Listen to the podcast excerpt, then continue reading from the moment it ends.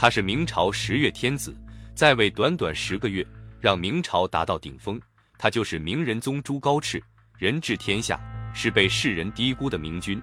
朱元璋和朱棣都无法超越他的高度。他是如何开创大明盛世，如何把朱元璋和朱棣甩在身后？木鱼来给大家讲讲这位大明盛世的开创者。公元一千三百七十八年，燕王妃诞下一个大胖小子，朱高炽出生了。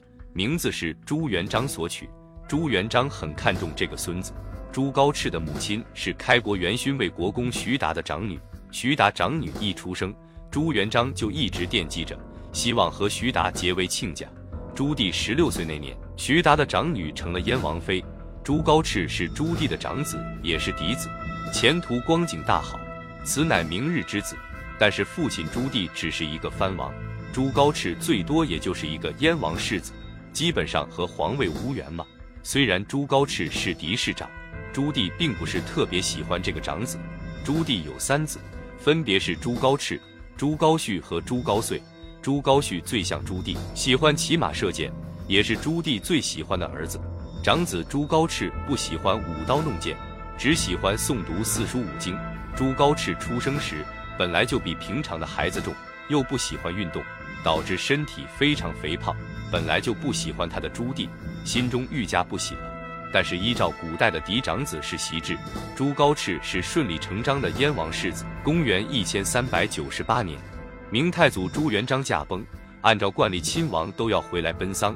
建文帝朱允文出了幺蛾子，刚刚继位的朱允文地位不稳，怕皇叔回京推翻他。虽然历来有很多这样的例子，但是他也太不自信了。皇叔们怀着急切的心情赶回吊唁，他倒好一道圣旨：藩王不许回京，必须待在自己的封地。他不这样做，至少叔叔们还想不到谋反。朱允文聪明反被聪明误，皇叔中就属朱棣最厉害。这波操作其实已经激怒了朱棣，想要谋反现在还不是最佳时机。朱棣即使再悲痛也没有办法，只好派三个儿子代替自己回去。帝王家有斗不完的心机。辅助建文帝的大臣开始煽风点火，他们建议朱允文趁这个机会削藩。之前下旨已经得罪了，不如永除后患。朱棣在所有藩属国中最强大，只要除掉朱棣，忧患就除掉了一大半。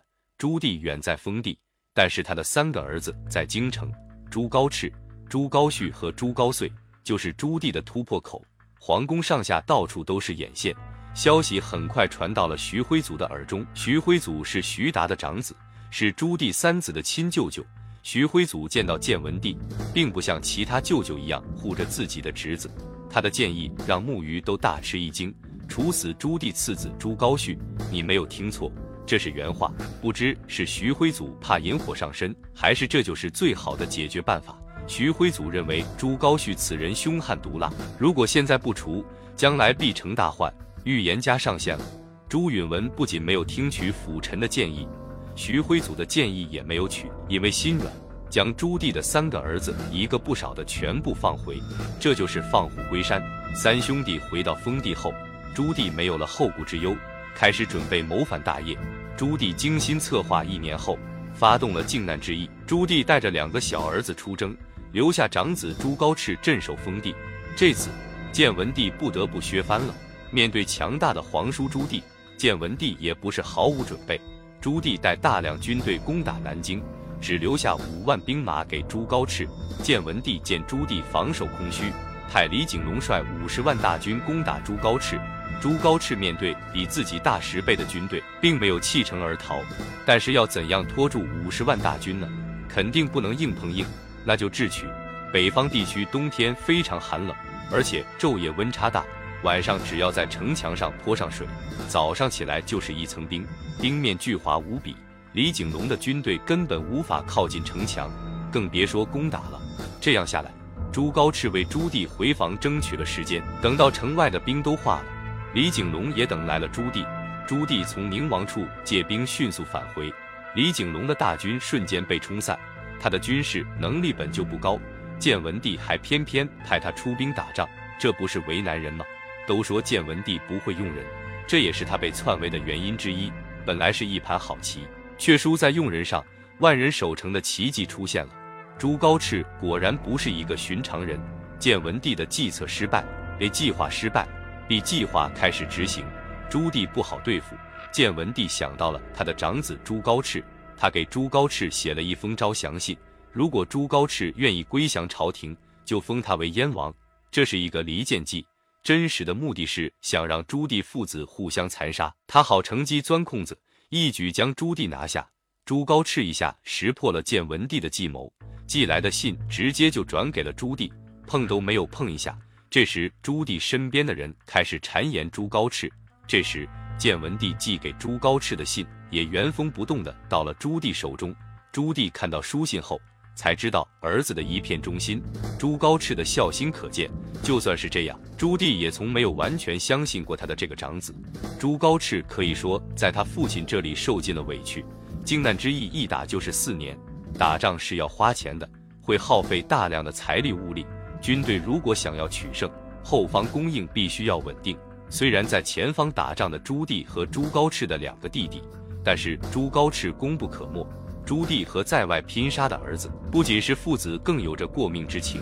长子朱高炽在后方支援，自然没有军功振奋气势。人们只会看到第一个攀上城楼的士兵，不会记得士兵手中的钢刀是谁送来的。靖难之役打到南京城下，朱棣久攻不下。为了尽快攻下南京城，朱棣想了一个激将法。激将的对象是朱高煦，他用朱高炽的位子激励朱高煦。效果简直不要太好。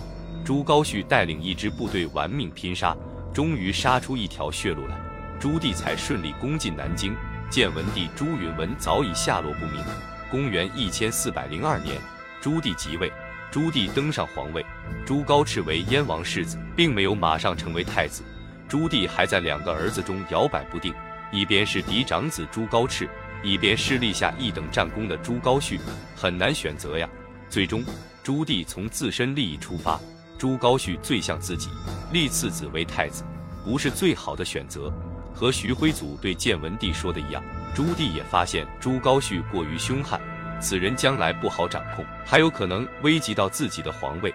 朱棣觉得他并不是太子的最佳人选，再加上嫡长子继承制的影响，朝中立太子的风向都偏向朱高炽。朱高炽被立为太子，随后。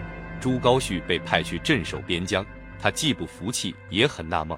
朱高煦觉得太子之位非他莫属，一定是拿错剧本了。他质问朱棣，为什么突然变卦？朱棣却是装傻。朱高煦没有得到任何答案。皇帝之命不可违，他还是乖乖去了边疆。人虽然走了，誓不罢休的心还在京城。朱高煦在朝堂中安插自己的亲信，常常给朱棣和朱高炽使绊子。朱高炽虽成了太子，但是上有猜忌自己的父皇，外有陷害自己的弟弟。朱棣的太子着实不好当，权力都在皇帝手中。朱高炽从来都是小心翼翼，直到公元一千四百一十年，北方游牧民族经常侵扰明朝边境，朱棣亲征北漠，无暇顾及朝中，朱高炽才有机会监国。凡事都喜欢留一手的朱棣。怎么会放心将政务全部交给朱高炽呢？当然不会，他把最重要的兵权握在手中。朱棣好喜大功，经常出征。他一出征，朱高炽就监国。二十年的太子生涯中，朱高炽监国多次。他不仅要管理好朝堂内外，还要应付朱棣的猜忌。朱高炽是一个非常称职的太子。他监国期间，真正为百姓做实事，虚心向大臣学习，朝堂上下都是称赞。由此，太子是大明之福。明成祖朱棣时期，大部分政绩都是朱高炽创造的。朱棣第五次征战漠北返程途中病逝了，朱高炽顺利继位，摆脱了父亲朱棣的阴影。朱高炽终于可以大展拳脚。第一件就是放出被朱棣关押在牢中良臣。朱棣不仅猜忌自己的儿子，朝中大臣无论奸良都疑心深重，很多良臣都被无辜关押。朱棣常年打仗，百姓赋税沉重，郑和下西洋更是让明朝雪上加霜。国家发展还要看百姓，朱高炽以民生为重，发款赈济灾民，减免赋税，真正做到了为百姓谋幸福。朱棣一生好大喜功，制定了一系列政策，这些政策都是压榨百姓的条款，如果继续使用，大明王朝恐怕命不久矣。朱高炽废除这些政策，朱高炽不仅减免赋税，还大开国库，向百姓提供粮食，是一个爱民如子的君王。